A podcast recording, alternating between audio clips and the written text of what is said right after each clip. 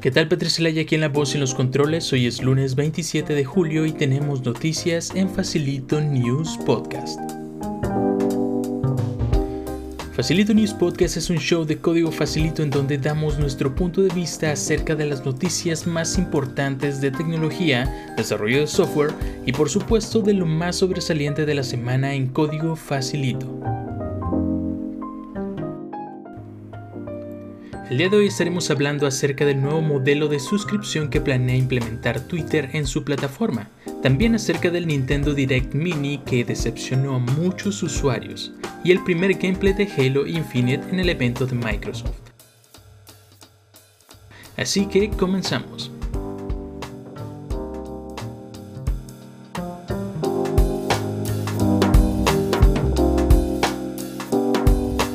Comencemos con las noticias de la semana. Twitter está trabajando en un modelo de suscripción para su plataforma, complementario al negocio de publicidad que tienen hasta el momento.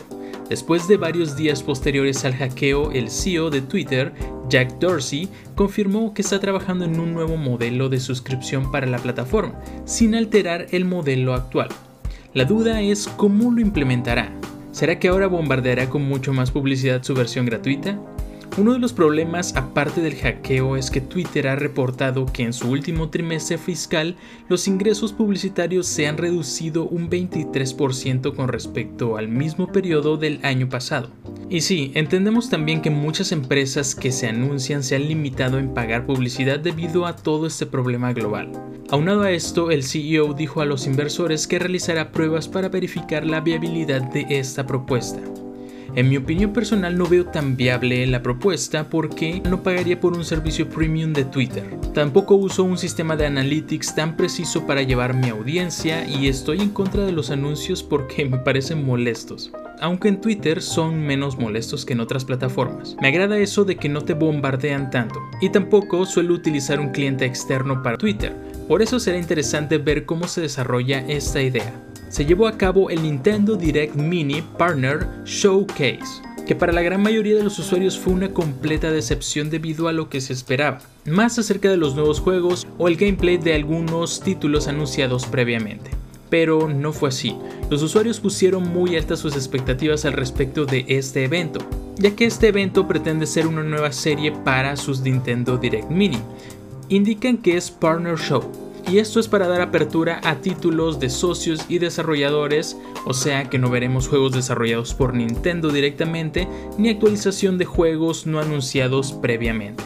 El evento que sí emocionó a unos cuantos más fue el Microsoft Xbox Games, en donde se anunciaron y confirmaron los próximos títulos que llegarán de forma exclusiva para su consola.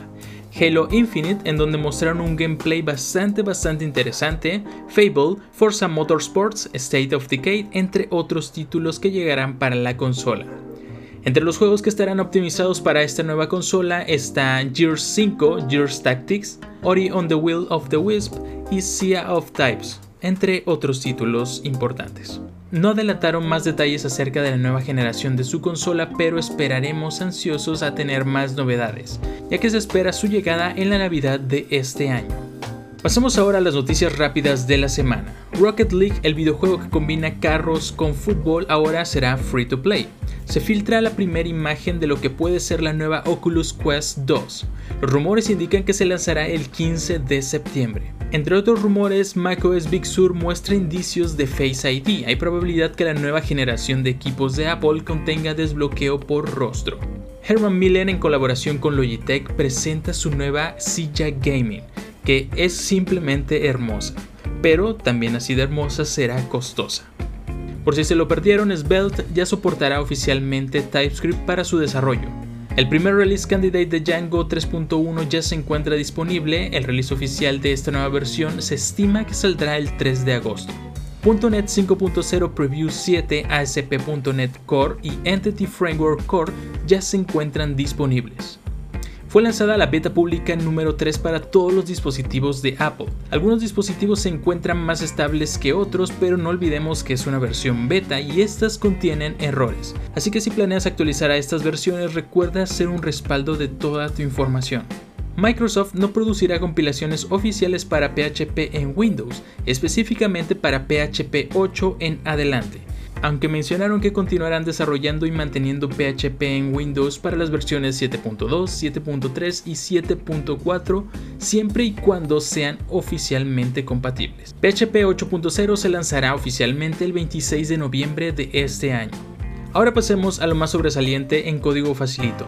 Esta semana seguimos trabajando en una actualización muy importante para nuestra plataforma, así que estén atentos a nuestras redes sociales para más detalles acerca de esta nueva actualización. Hicimos una actualización de dos cursos importantes en nuestro catálogo, el curso profesional de JavaScript, el curso profesional de Laravel ya cuenta con nuevos temas y actualización a esta nueva versión disponible. Y estas fueron las noticias más importantes de la semana. Los espero todos los lunes en punto de las 12 del día en Facilito News Podcast.